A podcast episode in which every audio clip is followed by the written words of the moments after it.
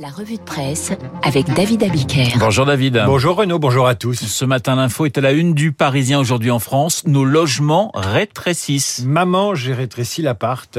C'est un peu le, la conclusion de l'enquête menée par le, le Parisien aujourd'hui en France sur la base de chiffres transmis par l'Institut des hautes études pour l'action dans le logement. En 20 ans, les nouveaux logements construits en Ile-de-France ont perdu jusqu'à 15 mètres carrés. Pourquoi les logements neufs rétrécissent-ils à partir de 2011 se demande le quotidien. Eh bien, le journal apporte plusieurs explications. La demande, toujours plus forte en Ile-de-France, a poussé les promoteurs à produire plus dans un marché contraint. En clair, plus de logements, mais moins grands. La loi Pinel, qui procure un avantage fiscal pour un achat de 300 000 euros, a poussé mécaniquement les promoteurs à produire des logements pas grands, négociables aux alentours de ce prix. En région parisienne, où le mètre carré atteint vite 5000 euros, eh bien, ça a donné des surfaces de 60 mètres carrés et souvent moins. Concrètement, ça se traduit par des chambres de plus en plus petites et des logements avec de, moins en moins de placards. Les promoteurs ne sont pas d'accord. Alors, ils sont vent debout, explique le Parisien. J'adore cette expression journalistique, vent, vent debout. debout ils expliquent que ces chiffres sont tirés d'une étude fondée sur 1700 plans d'appartements quand il s'en est construit un million en 20 ans sur l'île de France. Les architectes, eux, quand même, confirment ce rétrécissement. Une baisse de la qualité d'usage, une quantité qui prime sur la qualité, perte de rangement, perte de lumière. Le logement est devenu un produit uniquement économique, selon eux, sur lequel on tire sur les prix.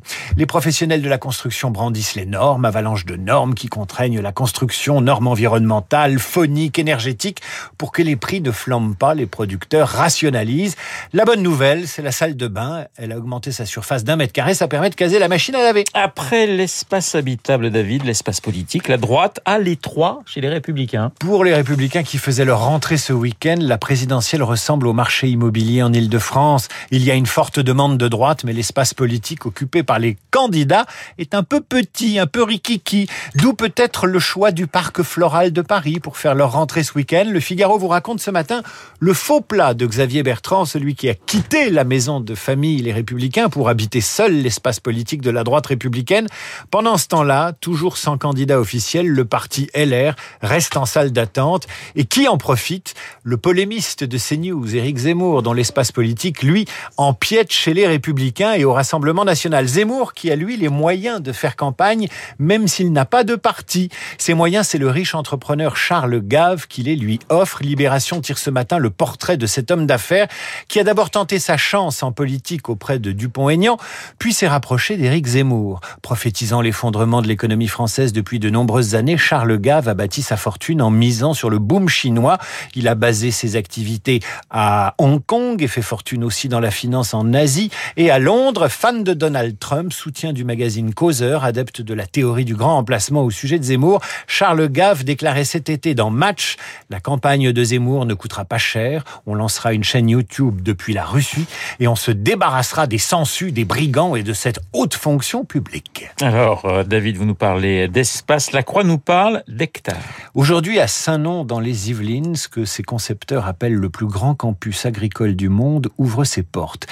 600 hectares de champs, de prairies et de forêts dans le parc naturel de la vallée de Chevreuse. Un campus qui accueillera un millier de personnes en formation sur les métiers de l'agriculture, qui proposera 150 espaces de coworking, c'est comme ça qu'on dit maintenant, et qui a cette particularité d'être l'initiative d'une ancienne conseillère d'Emmanuel Macron, Audrey Bourrelot, avec le soutien financier de l'entrepreneur Xavier Niel, patron du groupe de télécom Iliad et fondateur de l'école 42. Alors si j'ai bien compris, le journal La Croix, qui consacre à Hectare son cahier central, l'objectif, ce n'est pas l'enseignement agricole, déjà très bien fait en France, mais de proposer à des entrepreneurs, des startups et des porteurs de projets agricoles un lieu de formation et de rencontre. Ça plaît pas du tout à l'intersyndicale de l'enseignement agricole qui dénonce, je cite, la marchandisation de la formation et une concurrence déloyale du privé, toujours la même rengaine, mais qui ne dit pas comment on va remplacer les 500 000 exploitants français qui atteindront l'âge de la retraite en 2026. Donc si des urbains, des entrepreneurs s'intéressent à l'agriculture, c'est quand même pas mal de les y encourager. Travaille toujours avec la lecture des pages santé du même Figaro. Un papier étonnant et détonnant sur l'introduction de la machine à coudre dans les ateliers de confection français à la fin du 19e siècle. Le journal Le Figaro, donc,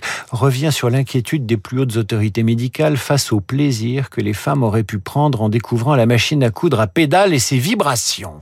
Une crainte qui en dit long sur ce siècle qui s'est méfié chaque fois d'un progrès technique quand il a pu émanciper un peu les femmes et les soulager d'un peu d'effort. Alors évidemment, il fallait la société puritaine et paranoïaque de l'époque pour imaginer que les couturières s'adonnaient au plaisir solitaire en travaillant 10 heures par jour. N'empêche, les autorités médicales au service de la productivité sont inquiètes. Vous lirez ainsi dans le Figaro les observations délirantes et voyeuses publiées par un médecin dans le bulletin de la Société médicale des hôpitaux de Paris.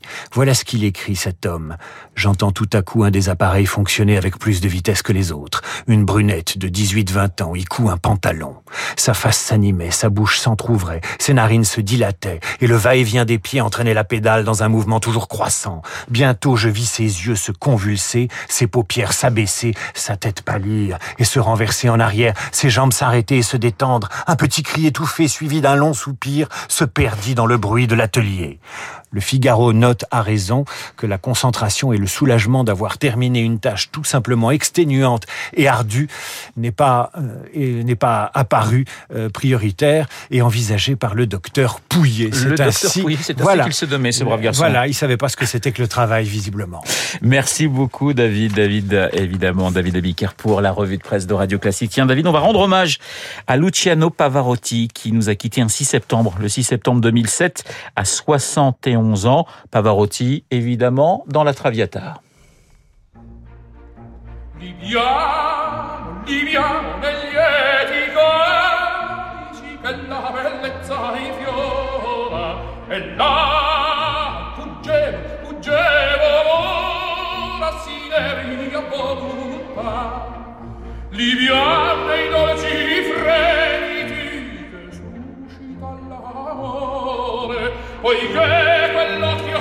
Luciano Pavarotti qui nous a quitté le 6 septembre 2007. Il a pratiquement la même voix que Pavarotti. C'est Luc Ferry qui est déjà dans ce studio avec son petit café, ses dots.